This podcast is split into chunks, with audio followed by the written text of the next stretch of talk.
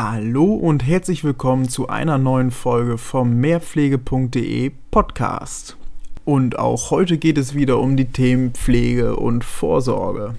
In der heutigen Folge möchte ich das Thema Rückerstattung von Stromkosten sprechen, weil mir aufgefallen ist, dass viele pflegende Angehörige oder Pflegebedürftige selber von diesem Recht noch nichts gehört haben oder sie einfach den Aufwand als zu groß betrachtet haben und deswegen noch gar nicht versucht haben. Worum geht es überhaupt?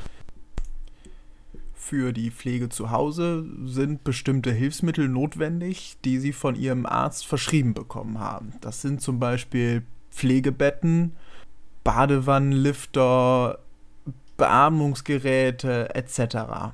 Diese Geräte sind für die Versorgung zu Hause nötig und sind deswegen von ihrer Krankenkasse übernommen worden. Um diese Geräte zu betreiben, muss man aber eben auch Strom haben. Und dieser Strom ist nach einem Urteil des Bundessozialgerichts vom Februar 1997 von der Krankenkasse zu bezahlen. Wichtig ist, dass die folgenden Ausführungen sich in erster Linie auf gesetzlich Versicherte beziehen. Für Privatversicherte können ähnliche Bestimmungen gelten, ist aber abhängig von den jeweiligen Verträgen, die sie abgeschlossen haben. Deswegen hier von vornherein die Empfehlung, sprechen Sie mit Ihrer Krankenkasse, welche Bestimmungen für Sie gelten. Für alle anderen gesetzlich versicherten Zuhörer stellt sich hier nun die Frage, mit was kann ich denn rechnen? Was äh, bekomme ich tatsächlich zurück? Und hier ist die Antwort nicht ganz eindeutig. Es hängt auch hier ein wenig von der Krankenkasse ab. Die einen bezahlen in erster Linie mit Pauschalbeträgen für bestimmte Hilfsmittel einen bestimmten Satz. Andere hingegen bezahlen tatsächlich den Verbrauch der Hilfsmittel. Das heißt, dort können sie die kompletten Stromkosten von der Krankenkasse zurückerstattet bekommen. Was muss ich dafür tun? Um an das Geld zu kommen, auch hier ist es wieder etwas abhängig davon, wo sie versichert sind. Es gibt im Prinzip nur zwei verschiedene Möglichkeiten. Zum einen gibt es Krankenkassen, die eigene Antragsbögen vorhalten, die sie auf Anfrage zugeschickt bekommen. Das heißt, dort würden sie die verwendeten Hilfsmittel einmal auflisten und deren Stromverbrauch eintragen anderen Krankenkassen wiederum reicht ein formloser Antrag auf. Ich werde einen Musterbrief dafür in die Show Notes einfügen, den Sie auch auf der Internetseite wiederfinden können unter der bekannten Domain www.mehrpflege.de. Mehrpflege wird auch hier wieder zusammengeschrieben in diesem formlosen Antrag würden Sie ebenfalls einfach die verwendeten Hilfsmittel aufführen und Ihren aufgewendeten Stromverbrauch sowie die Kosten für diesen Stromverbrauch im Anhang einreichen. Die Verjährungsfrist endet nach vier Jahren, das heißt, Sie haben die Möglichkeit, die Kosten für vier Jahre rückwirkend geltend zu machen. Um diese Kosten überhaupt herauszufinden, gibt es eine einfache Formel, die letzten Endes daraus besteht, einmal die Zeit, die das Gerät verwendet wird, mit der entsprechenden aufgewendeten Wattzahl zu multiplizieren, diese Wattzahl pro Tag auf das Jahr hochzurechnen, also mal 365 zu nehmen, diesen Betrag wiederum zu multiplizieren mit dem Strompreis, den Sie tatsächlich vertragsmäßig bezahlen. Nehmen wir mal an, das sind 0,35 Euro pro Kilowattstunde und teilen diese Zahl durch 1000, weil das Gerät den Verbrauch in Watt angibt und ihr Preis in Kilowatt sich berechnet. Als kleines Beispiel wäre es so, dass nennen wir sie Monika Musterfrau beispielsweise einen elektrischen Konzentrator verwendet.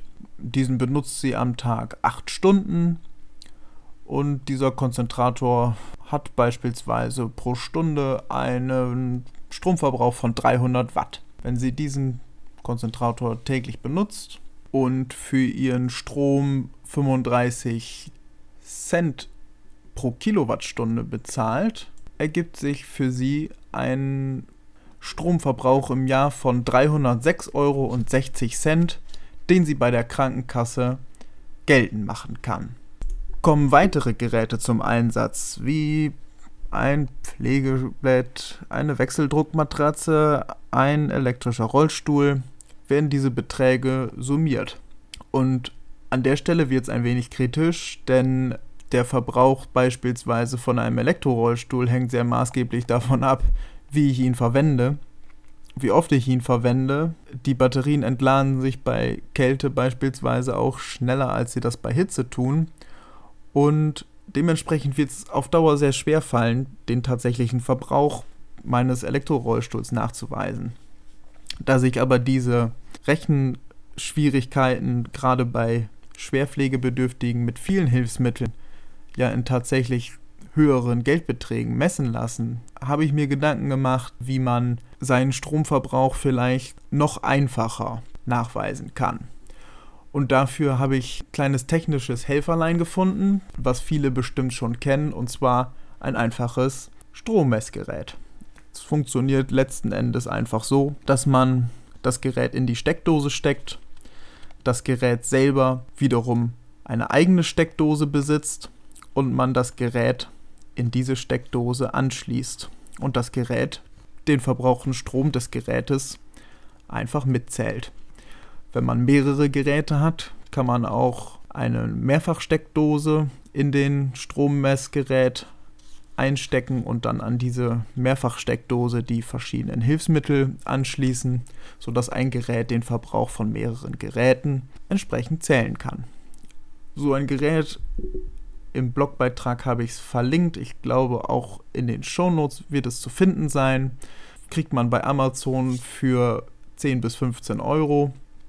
Das heißt, wenn man seine Stromkosten einmal erfolgreich geltend gemacht hat, hat man das Geld in der Regel sofort wieder drin und hat sich den mühseligen Rechenaufwand gespart, dessen wirkliche Schwachstelle ist, dass die meisten Geräte eben nicht kontinuierlich laufen und dementsprechend der Rechenweg nicht wirklich valide ist.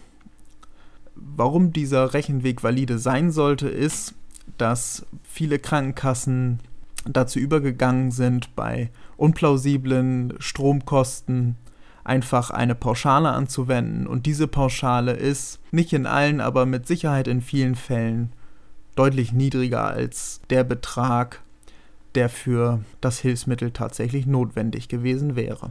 Wichtig ist auch, dass diese Stromkostenrückerstattung nur für Geräte gelten kann, die tatsächlich vom Arzt verschrieben worden sind, also die sie rezeptiert bekommen haben und dann über die Krankenkasse bestellt worden sind. Darunter fallen zum Beispiel nicht Treppenlifte oder ähnliche Wohnumfeld verbessernde Maßnahmen nach 40 SGB 11. Die genannte Rückerstattung gibt es aber eben nur bei Hilfsmitteln gemäß 33 SGB 5. Es ist also eine Leistung der Krankenversicherung und nicht der Pflegeversicherung.